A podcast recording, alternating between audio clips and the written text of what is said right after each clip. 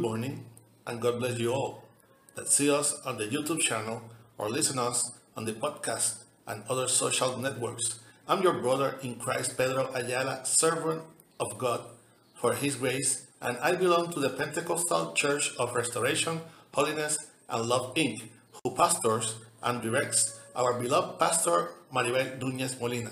Our church is located in Calle, Calle Flamboyant, 194, Pueblo Indio in Canóvanas, Puerto Rico, and this is the ministry that bears by name From the School to Heaven, de la Escuela para el Cielo.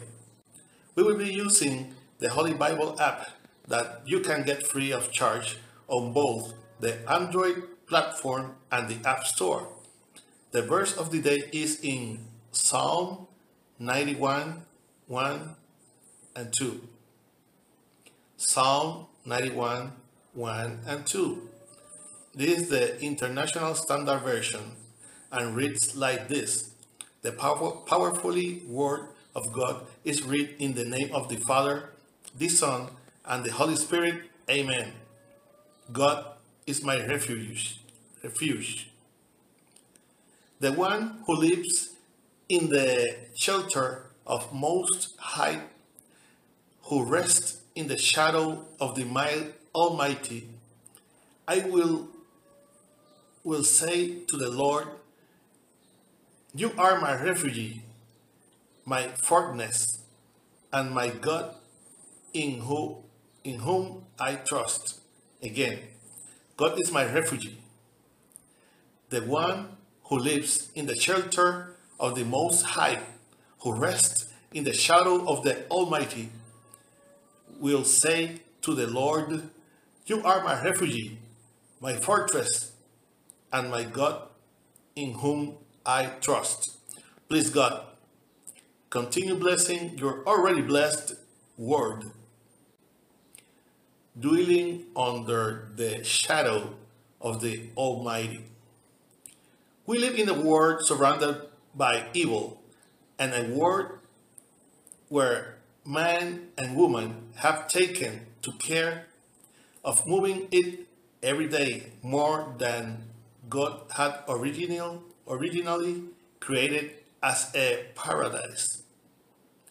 Yes, we could resort to concluding that all fault lies in the enemy because the very word of God reveals us the temptation suffered or experienced by Adam and Eve, but without having the slightest desire to defend the enemy of souls.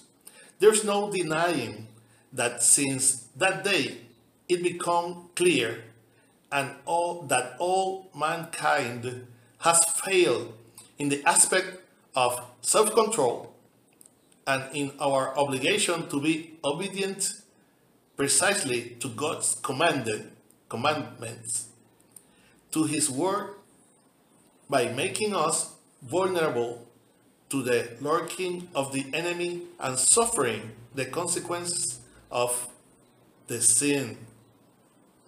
Brothers and sisters, understand the importance of living under the Lord's care.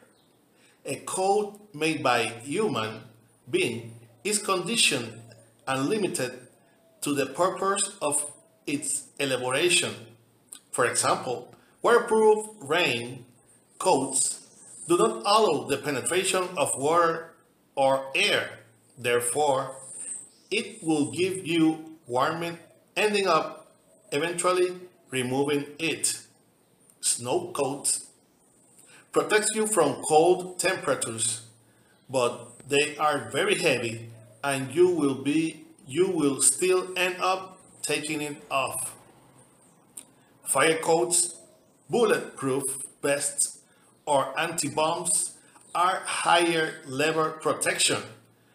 You will have to sacrifice mobility at a time that requires it. On this morning, the Lord did. He's offering you the best protection that human beings can get.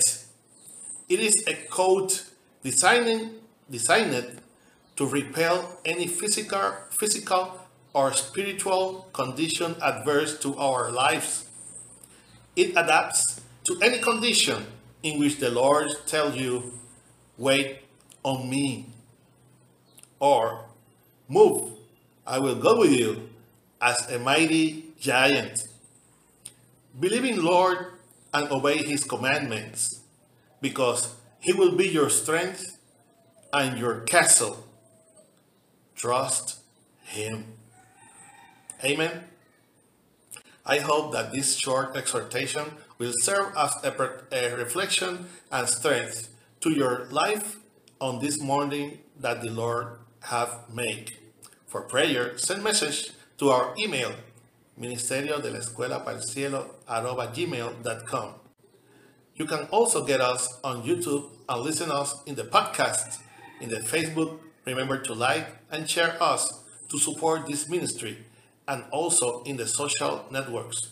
If you have not already did, subscribe to this channel where from Monday to Friday we will give what we receive by grace. This was your brother in Christ, Pedro A. Ayala Ayala, and we will see each other in the next here if Christ has not come to seek us as a church yet. Hoping that our praise and prayers in the, to the Creator come from the school to heaven, de la escuela para el cielo. God bless you all.